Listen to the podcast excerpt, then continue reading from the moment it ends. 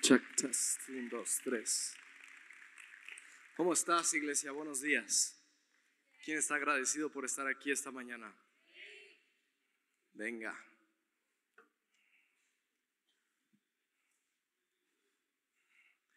Pues, ponen la vara muy alta. Que llego ahorita a las 10, 20, 10 y media de la mañana y están los voluntarios trabajando con el mejor de las actitudes, acomodando todo. Y miren, aquí vienen otra vez los voluntarios. Podemos darles un aplauso a los voluntarios. Allá atrás hay otros. Gracias por todo lo que hacen. Y entre las sillas hay otros sentados. Gracias por lo que hacen. Y, eh, 11, 10 de la mañana inicia la pastora orando con una oración que, que si tú no estuviste a las 11, 10 de la mañana mientras la pastora oraba, te animo a venir y no perderte el tiempo de ministración y oración al inicio. Pareciera que puede orar ella y nos podemos ir a la casa, ¿verdad? O sea, terminar el servicio. Después de eso viene la, la alabanza que, no sé tú, pero yo estaba ministrado mientras tenemos un tiempo de alabanza, amén. Tres personas, bueno. Y luego mi esposa que hace un home run, la saca del parque y luego el pastor. Entonces yo, yo vengo con la vara muy alta para traer el mensaje de hoy, pero yo sé que tú estás listo, amén. Vamos a, vamos a ponernos en el mood del mensaje. ¿Ya llegó el invierno? Allá atrás, ¿te gusta el invierno, Aime, o no? ¿Sí? Ahí viene el invierno, varios se emocionan, otros tantos no. Pero cuando viene el frío, es la, recuerdo la importancia de tener a alguien cerca. ¿Cierto? La importancia de poder abrazar a alguien durante la noche cuando se pone frío.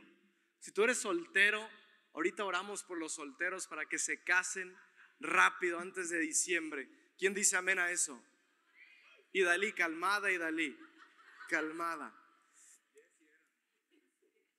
Pero si tú luchas con soledad, si tú eres alguien que batalla con la soledad y tiene momentos de soledad en su caminar, en su vivir, quiero animarte a poner atención, ¿vale? Ese mensaje es para tocar eso y dile enseguida de ti, pon, ponte atento. Solo escuché a una persona decirlo, dile al otro, dile, tú también ponte atento. Éxodo, ¿me acompañas a tu Biblia? ¿Traes tu Biblia? Reino de vida, leemos nuestra Biblia. Quiero ir a Éxodo capítulo 25, versículos, voy a leer del 8, el 9, el 23 y el 30. 8, 9, 23 y 30. Y si tú no traes tu Biblia o te da flojera sacarla, acompáñame aquí en pantalla. Si dice, haz que los israelitas me construyan un, ¿qué? Un santuario para que yo habite en ellos. Esto es Dios hablando a los israelitas diciendo, haz, déjamelo, que los israelitas me construyan un santuario para que yo habite en medio de ellos. Versículo 9. Dice, deberán construir el tabernáculo y su mobiliario exactamente según el modelo que te mostraré. ¿Cuántos de ustedes les gusta ir y comprar muebles?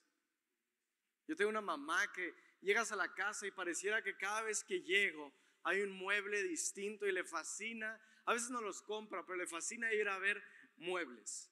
Y aquí Dios está hablando de cómo ellos iban a construir un tabernáculo o un lugar para su presencia y el mobiliario exactamente según las instrucciones de Dios.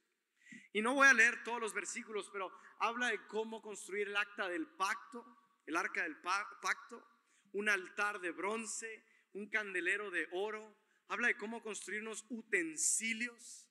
Y el versículo 23 habla de construir algo en específico. ¿Va?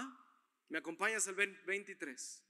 Y dice luego, a ver si adivinas qué, qué voy a hablar del mobiliario de hoy. Dices, haz una mesa. Puedes decir conmigo mesa. Haz una mesa con madera de acacia que mida 92 centímetros de largo, 46 centímetros de ancho y 79 centímetros de alto. Versículo 30. Y dice, y pondrá sobre la mesa el pan de la proposición delante de mí continuamente. ¿Va? Entonces, palabras, palabras claves que quiero que apuntes o que subrayes en tu Biblia. Es mesa, es continuamente y es pan. ¿Ok? Y con eso iniciamos. ¿Me acompañas a orar? Cierra tus ojos ahí donde estás, Padre Santo. Te doy gracias por estar aquí hoy, Señor. Te doy gracias porque tu Espíritu Santo hoy abre nuestros oídos espirituales, abre nuestros ojos para ser agradecidos. Padre, si hay alguien aquí, si hay alguna persona aquí hoy sentada entre esta multitud, Padre, yo oro. Si esa persona está sintiendo una soledad, si esa persona está luchando con soledad, yo oro que tú prepares su corazón. Yo oro que tu Espíritu Santo toque su corazón y que lo prepare como una tierra fértil, lista para recibir una palabra que viene del cielo. Y te doy gracias de antemano porque hoy podemos ser agradecidos porque tenemos acceso a tu presencia. En el nombre de Cristo, nuestro Señor y Salvador Jesús, todos decimos amén. Amén. Si estás tomando notas, el título de mi mensaje el día de hoy es Dios. Me lo cambiaron. No sé si se los pasé mal. Eso suena más chistoso. Dios en sus mesas. ¿Lo podemos editar? Es Dios y sus mesas. Dios y sus mesas. Dios en sus mesas suena chistoso, ¿verdad? pero es Dios en, no, y sus mesas, perdón. Yo pienso, listo, un aplauso para los de multimedia, que nadie, son increíbles, amo lo que hacen. Las fotografías, los videos, todo lo que ellos hacen es gracias por sus vidas. Yo pienso que nuestro Dios tiene un poco de sangre latina. ¿Lo has pensado? Mi papá siempre dijo eso. Mi papá es un canadiense frío y así. Y él siempre dijo que Dios tiene una sangre latina. Y quiero, incluso puedo decir que tal vez tiene sangre mexicana. Te lo explico. Sangre mexicana. ¿Cuántos de ustedes pueden estar de acuerdo conmigo que los mexicanos somos muy buenos para celebrar algo cuando hay una mesa?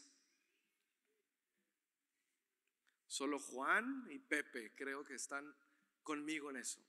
Pero te voy a convencer, mira, cuando el mexicano le gusta celebrar una mesa o, disfruta el tiempo de la mesa, porque es a la mesa donde nuestros abuelos o nuestros padres cuentan las mejores historias, ¿cierto? Es a la mesa donde el mejor platillo es disfrutado, ¿cierto? ¿O a alguien le gusta comer parado su mejor platillo? No, es a la mesa. Mira, es a la mesa donde la pedida de mano de una señorita se lleva a cabo. Para unos es muy gratificante ese momento, para otros es medio difícil. Pero es a la mesa donde muchas veces suceden propuestas de matrimonio, ¿cierto? Es a la mesa donde festejamos y celebramos con un buen pastel un cumpleaños, ¿cierto? Y, en la mesa es donde los mexicanos disfrutamos más celebrar algo, pero también a la mesa es cuando más sale a relucir el momento de la soledad. Porque a nadie nos gusta comer o cenar solos a la mesa. Pareciera que las mesas resaltan los mejores momentos en familia, en fiesta, en celebración, pero al mismo tiempo, cuando estás sentado solo a la mesa, resalta el momento más doloroso o fuerte que puedes estar viviendo. Puedo hablarte un poquito acerca de la soledad. ¿Alguien aquí está de acuerdo con eso? Mira, hay veces que cuando estás sentado a la mesa, solo, solitario, vienen ideas a tu mente y vienen recuerdos y es cuando empiezas a pensar y a recordar personas que antes estaban contigo a la mesa pero que te han abandonado y ya no están. Y vienen ideas tristes, ideas depresivas. Es a la mesa cuando ideas vienen a tu mente y recuerdos de que tal vez fuiste traicionado por personas que tal vez en algún momento en tu vida te llegaron a abrazar, te llegaron incluso a besar, pero personas que ahora lo recuerdas y ese abrazo era como si te estuvieran clavando un puñal en tu espalda. ¿Puedo ser vulnerable contigo esta mañana? Mira, ser parte de la familia pastoral es algo de lo más difícil que existe. Tú piensas, no, pues Jonathan acaba de empezar con eso, empezó a ser parte del, equipo pastoral en febrero del 2019 y quiero decirte que tengo 30 años viviendo en casa pastoral, siendo parte de un equipo pastoral toda mi vida. Y muchas veces, si no es que siempre, estás solo enfrentando lo que vives. Ahora tú me ves, tú me conoces, tú ves mis historias en Instagram, tú ves mis fotografías en redes sociales, tú me ves aquí sonriendo, feliz, siempre dándote una palabra de fe. Pero hay veces que ser pastor o estar sentado o siendo parte de un equipo pastoral es algo que no se lo deseo a nadie. Porque no te imaginas cómo constantemente tenemos que hablar fe, tenemos que hablar ánimo, tenemos que hablar positivismo, pero volteas a tu alrededor. Muchas veces estás solo.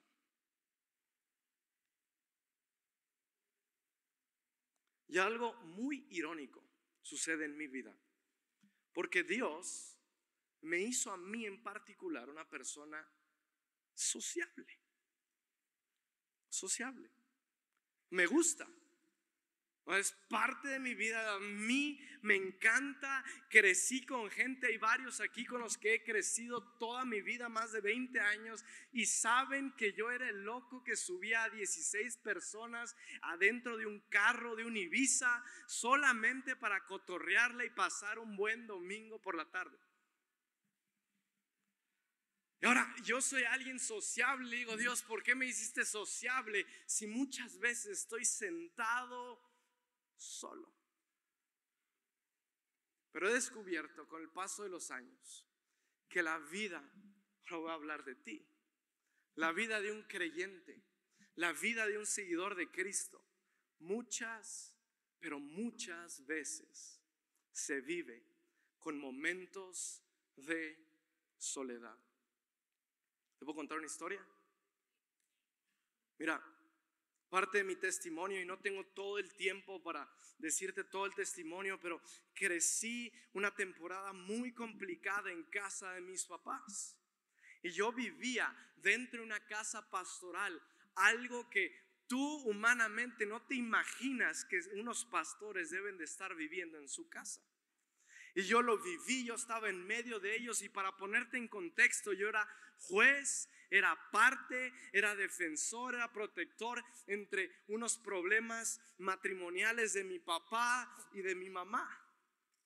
Y tú me ves y muchos envidian mi vida, pero no durarías ni una semana siguiendo a Cristo si estuvieras en mis zapatos. Ahora, yo enfrenté esta temporada con mi vida escondiendo y apartándome de la soledad.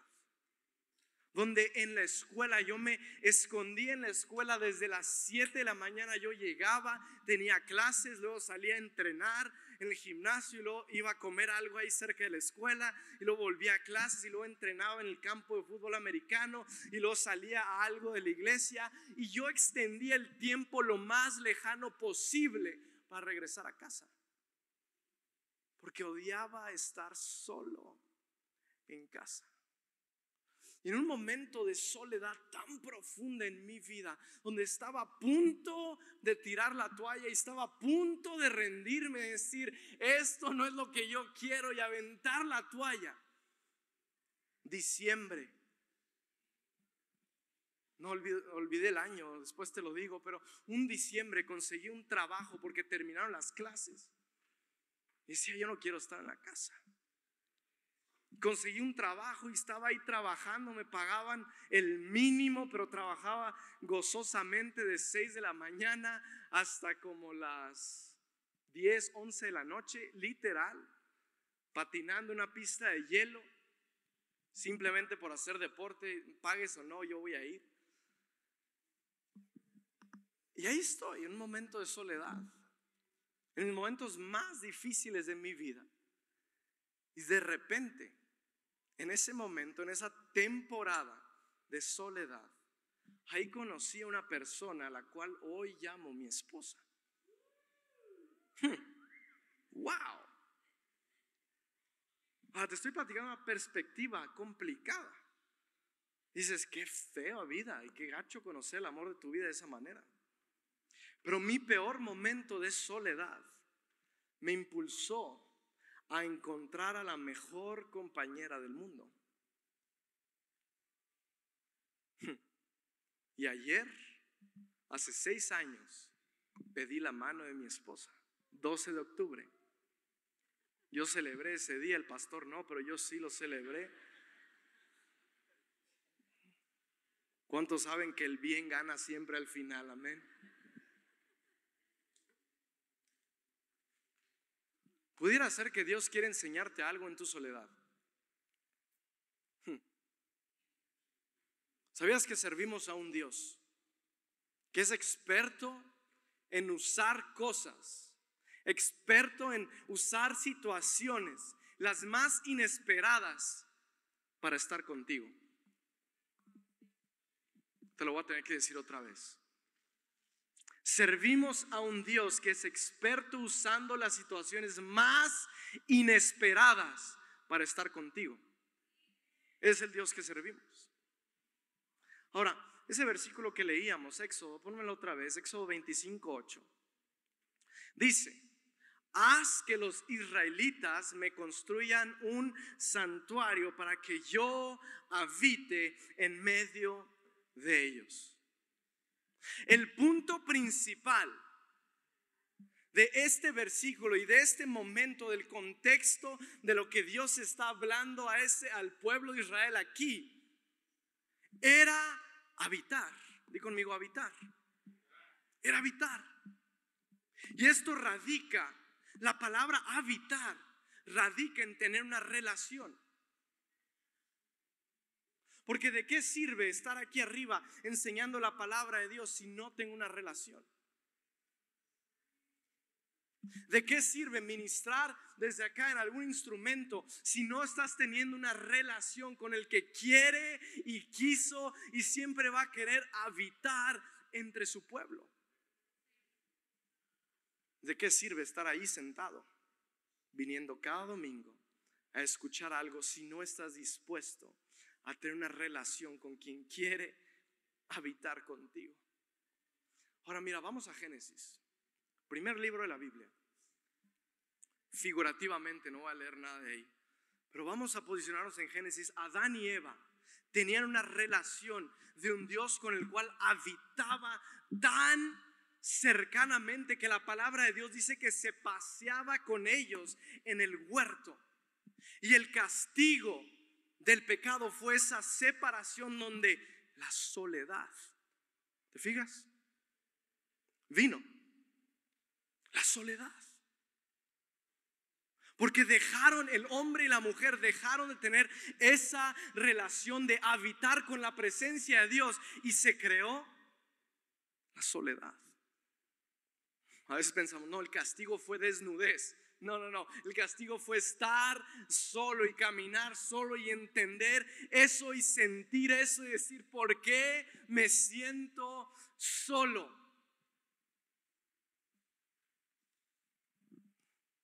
Versículo 30. Mira, la soledad nos cuesta y nos duele porque tú fuiste formado y creado para tener una relación. Versículo 30 dice, y pondrás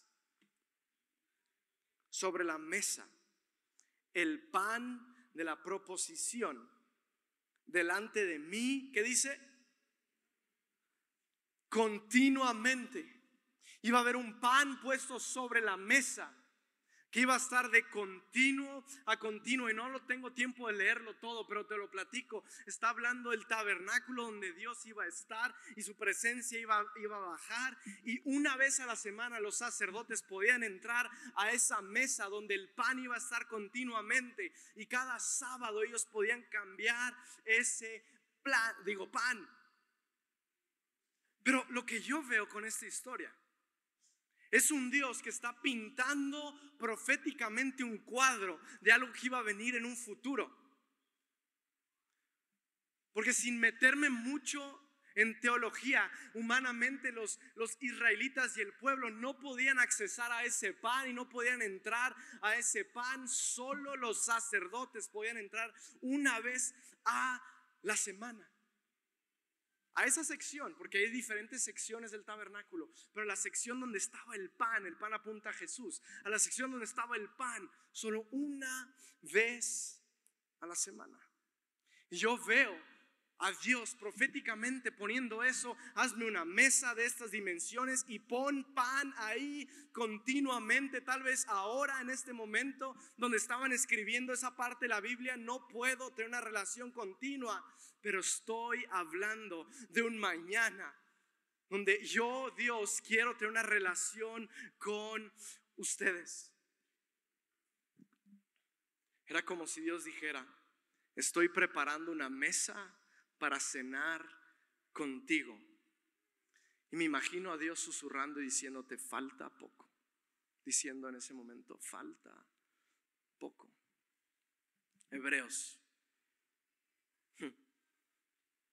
Pasa algo. Pasan cientos de años. Y ya si tú sabes, si, si, antes has escuchado esto o si no, te platico rápido.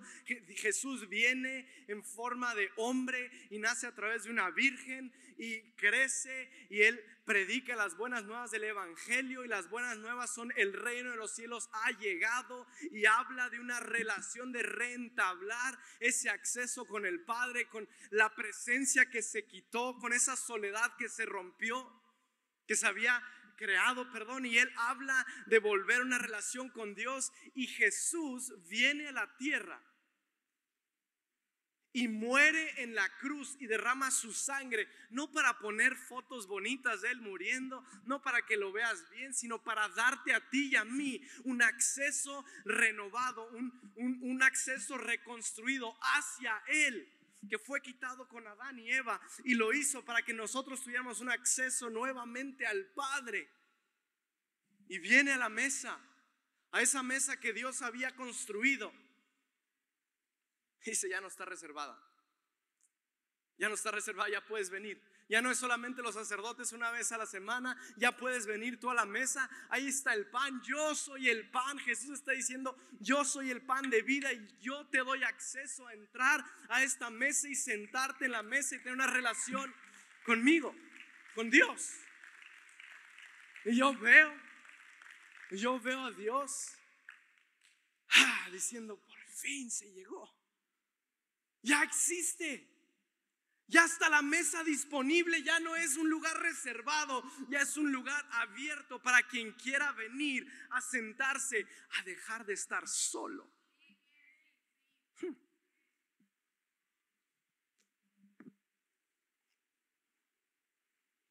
Hebreos, nunca leí Hebreos. Dice así que, amados hermanos, podemos, escucha, escúchame ahí atrás, podemos, ¿qué dice? Entrar con valentía en el lugar santísimo del cielo por causa de la sangre de Jesús. Entonces, todo lo que te dije lo respaldo con ese versículo. Ahora te enseño algo. Si tú lees los evangelios, ¿alguien ha leído los evangelios de los, los músicos? Muy bien. Malo estaría que no, ¿ah? Pero tú lees los evangelios y continuamente yo veo a un Jesús que se la pasa en mesas.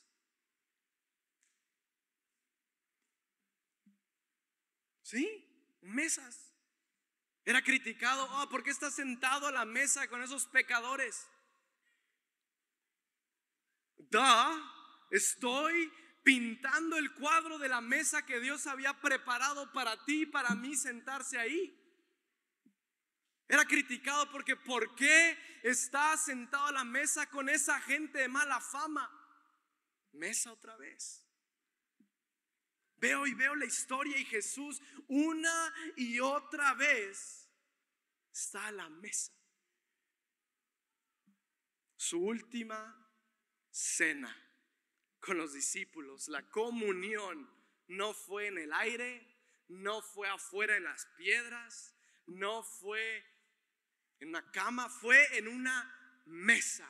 La última cena fue en una mesa porque eh, proféticamente Él está pintando el acceso a la mesa que a partir de esa noche que Él iba a morir iba a estar disponible.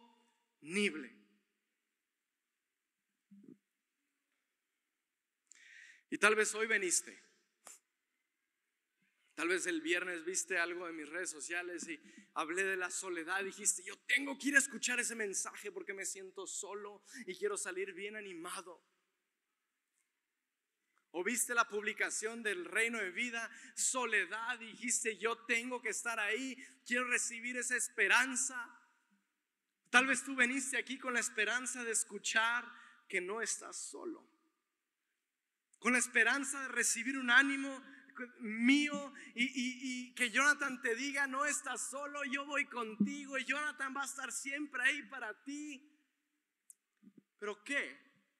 Estás tomando notas, apunta esto. ¿Qué si Dios busca que tengas momentos de soledad para tener una comunión contigo?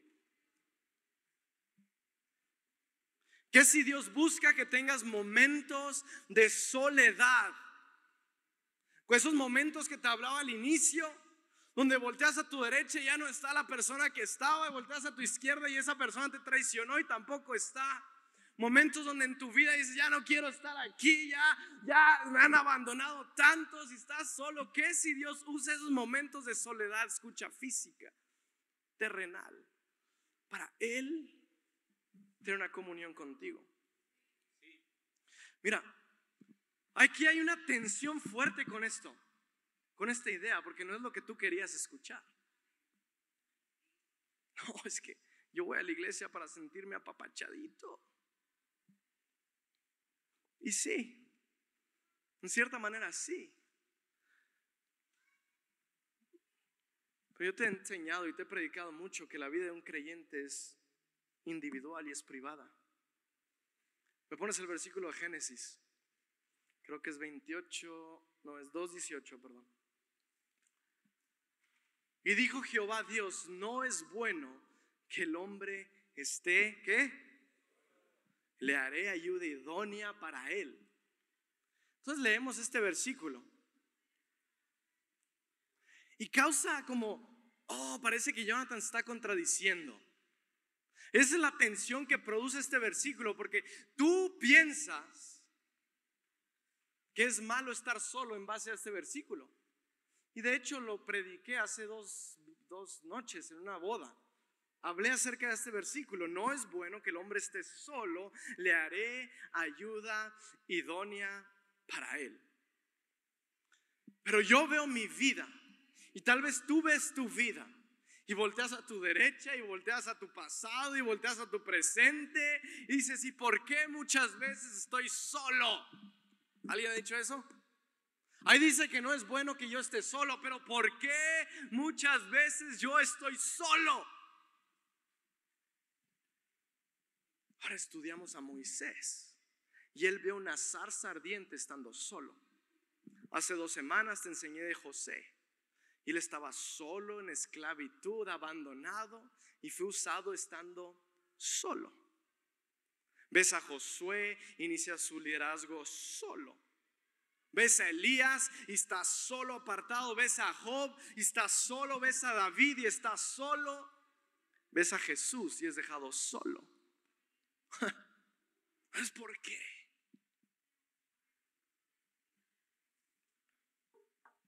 Siempre queremos ligar ese versículo a una compañía terrenal, una compañía física, y está correcto porque está hablando de tu esposa, de tu cónyuge. Pero quiero animarte que hay una verdad grande en ese versículo acerca de que tú fuiste creado para no estar solo también espiritualmente. Tú fuiste creado para no estar solo y siempre tener una compañía espiritual.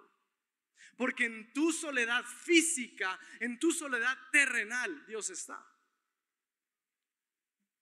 En tu soledad física o terrenal, hay una mesa con Dios.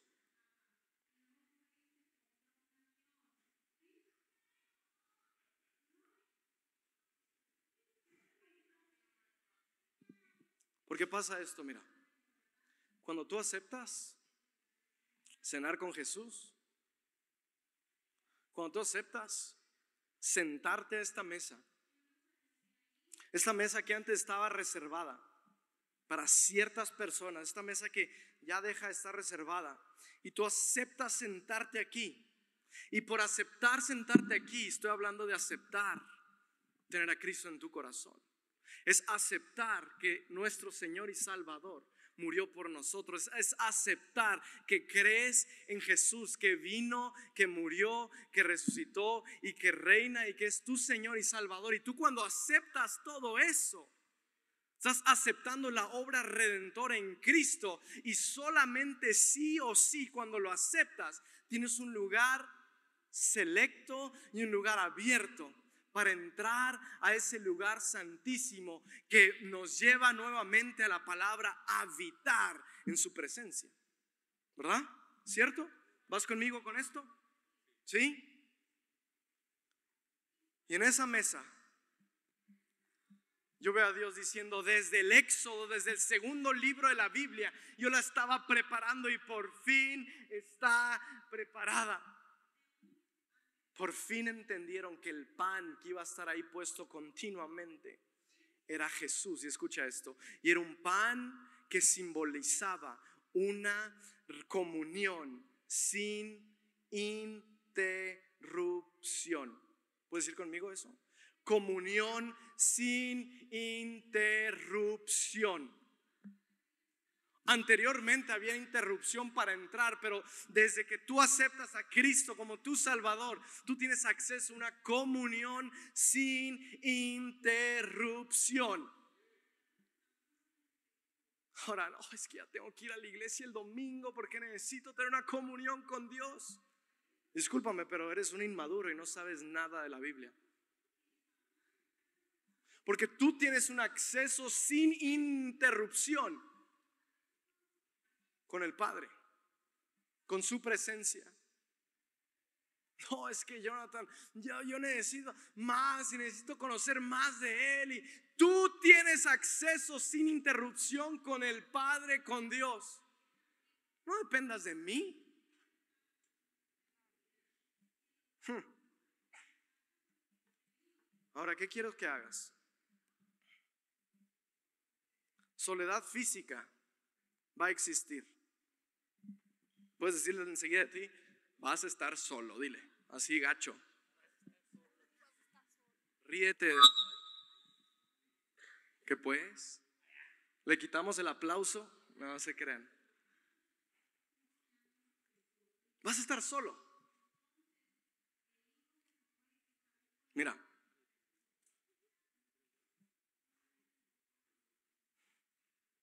Hay dos mesas en el auditorio. Voltea a ver esa.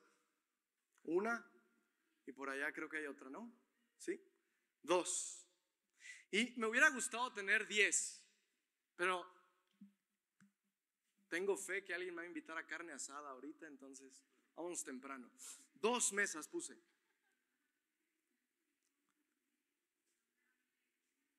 Vamos a llamar a esa la mesa, me tengo que alejar, la mesa de, ¿cómo le ponemos, Antonio? De los enemigos. La mesa en medio de mis enemigos. ¿Sí? Tú tienes acceso a esa mesa, pero acá hay otra mesa.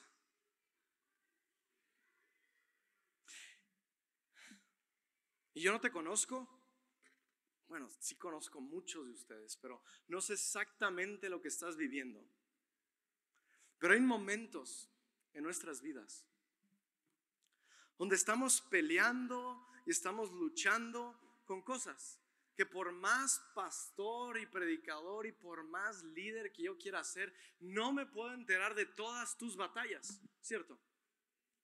Tú, tal vez tú, tú, tú o alguien aquí está luchando contra algo, está peleando contra un enemigo y está ahí en la batalla, una lucha económica, una lucha en tu matrimonio, una lucha con alguna persona que te está haciendo algo gacho en tu trabajo, tienes algún tipo de lucha y hay una mesa puesta en medio de tus enemigos.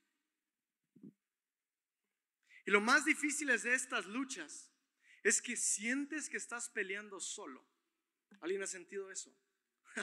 estás peleando y dándole duro y dándole la piñata y no se rompe y estás peleando y volteas y estás solo, ya no solo estás cenando solo, estás teniendo una lucha solo. Y vamos a Salmos. Estás tan solo que la palabra de Dios dice que estás rodeado por angustiadores y por tus enemigos. Y por volteas a tu derecha y nomás ves otro enemigo, volteas a la izquierda y hay otro, volteas para atrás y hay otro. Y dices, ah, esos enemigos hasta se burlan de mí porque estoy solo frente a ellos. ¿Alguien sentido eso? Dice la Biblia. Aderezas mesa delante de mí en presencia de mis angustiadores. Unges mi cabeza con aceite, mi copa está rebosando. Iglesia, cuando tú tienes acceso a esa mesa ahí enfrente, cuando tú aceptas a Cristo en tu corazón y puedes sentarte a la mesa del Padre, tú tienes que saber que cuando vas caminando vas enfrentando batallas vas enfrentando luchas y volteas a tu izquierda y derecha y solo ves angustiadores, traicioneros, enemigos, ves todo lo negativo y te sientes solo. Yo quiero que veas a Dios decirte, hey, wait, espera. Tienes que saber que el Salmo 23 dice que cuando estás en medio de esas batallas, yo estoy a la mesa contigo.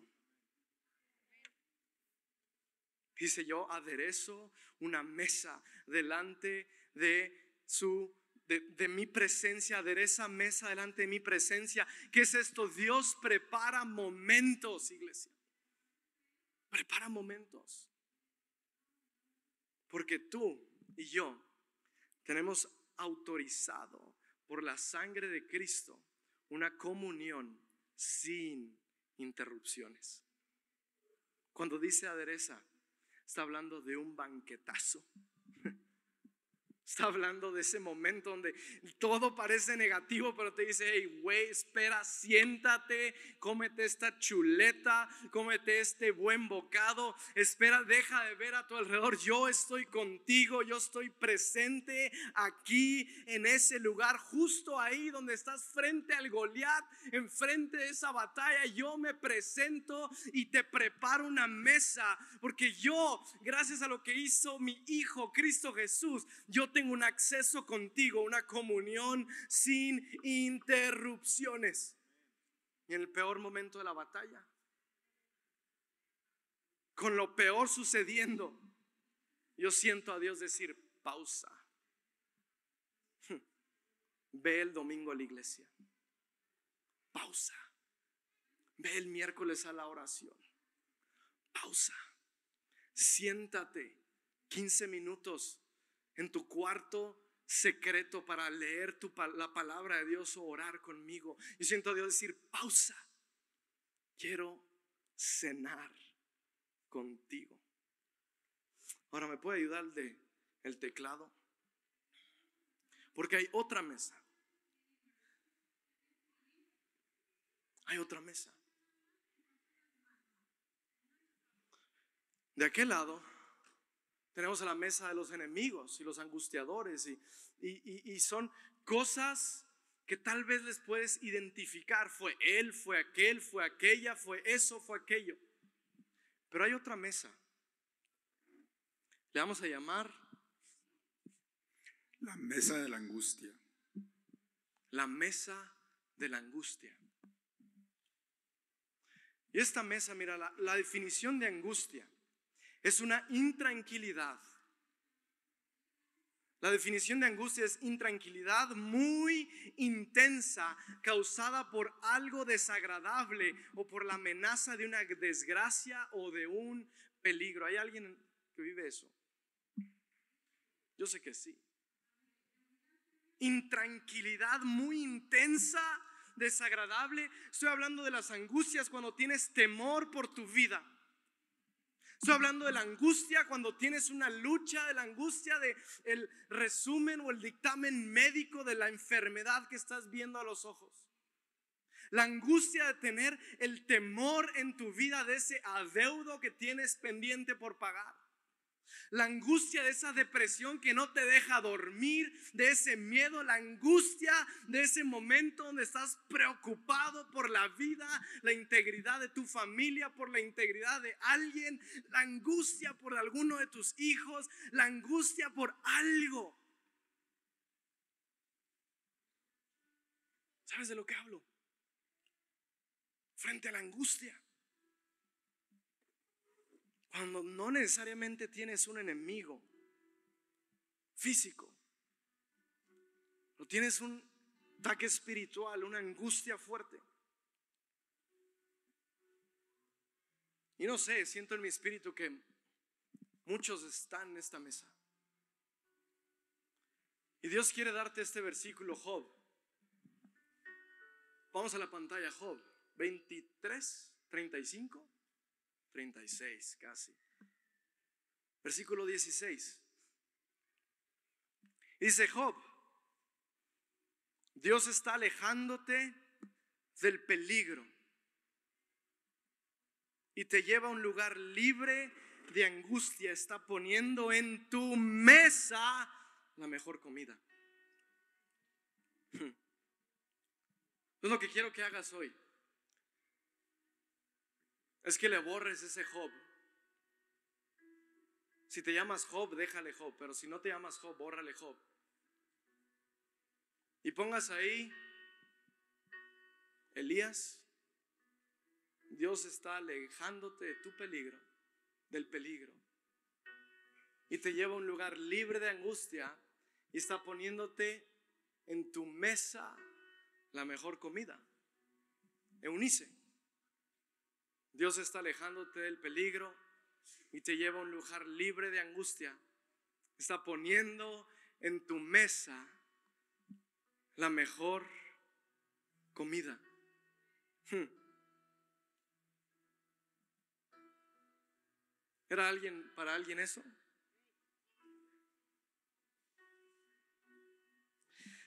Ahora lo más difícil de ah, entender aquí es que somos tan nenas. Dile, soy una nena a tu esposa, no te creas. Que no entendemos. Y tú piensas que esta batalla, que este peligro, aquí, esa angustia, es lo peor que puede estar viviendo. Esa lucha espiritual, ese no sé, no sé, no sé cuál sea, pero tú piensas en tu mente, ¿cómo vivo esto yo? Dios te está diciendo hoy que Él te está alejando de otro peligro Tú piensas, que, tú piensas que esta mesa de angustia es lo peor que puedes estar viviendo. Pero Dios hoy te dice que esta mesa de angustia es porque Él te está alejando de otro peligro. De otro peligro más grande, otro peligro más fuerte, de otro peligro más complicado. Y en medio de esa angustia, dice, espérate, espérate, espérate, Erasto. Espérate. Espérate, pausa, pausa, pausa. Tú te sentaste a la mesa y aceptaste a Cristo en tu corazón y esa sangre abrió nuevamente esa relación y yo, Dios, tengo derecho nuevamente de sentarme a la mesa en medio de la angustia que vives. Es decirte, pausa. Vamos a cenar. Yo quiero cenar contigo.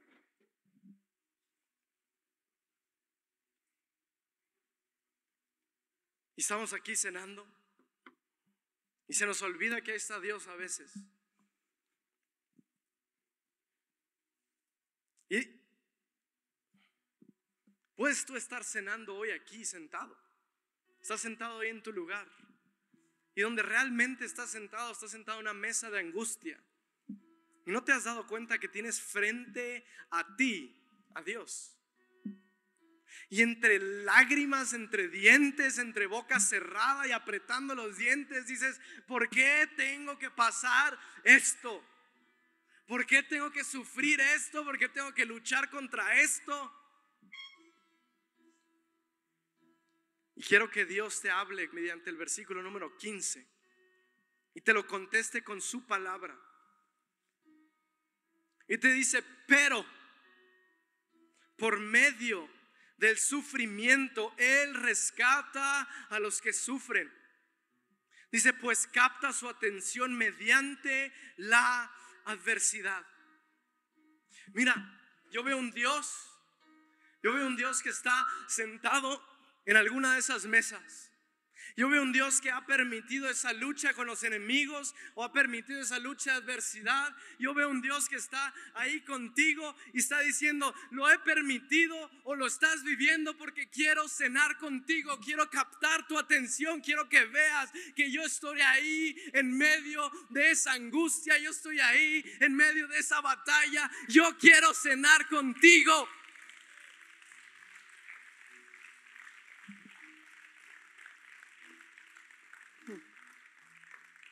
Me la alabanza. ¿Lo viste? Hmm. El punto principal del mensaje. Ya con esto termino.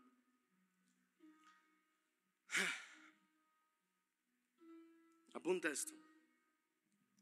El punto principal de mi mensaje de esta mañana o de esta tarde, ya ni sé qué horas son. Es que Dios usa esos momentos de soledad para estar contigo. Y en tu soledad, escucha esto y te sientes solo. Es más, cierra tus ojos ahí donde estás. Siéntate a la mesa. En tu soledad, esto es para alguien, en tu soledad hay una mesa preparada con Dios. Mira, te voy a decir algo. Cierra ahí, ahí, ahí quédate. Tal vez esa soledad que vives es lo que Dios quiere que vivas. Porque quiere captar nuevamente tu atención.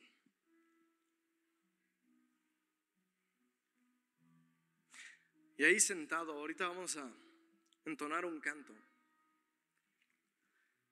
Y voy a continuar con este mensaje porque no, no lo terminé.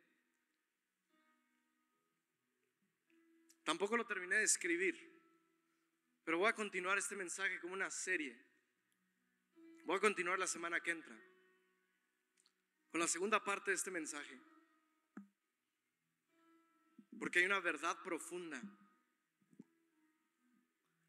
de algo que el Salmo nos hablaba en esta mesa y de algo que Job, el libro de Job nos hablaba en aquella mesa. Entonces quiero animarte que no falte el domingo que entra para la continuación de este mensaje. Pero que tú sepas que esto que estás viviendo, esta batalla o esta lucha, hay una mesa donde Dios quiere cenar contigo. Mira,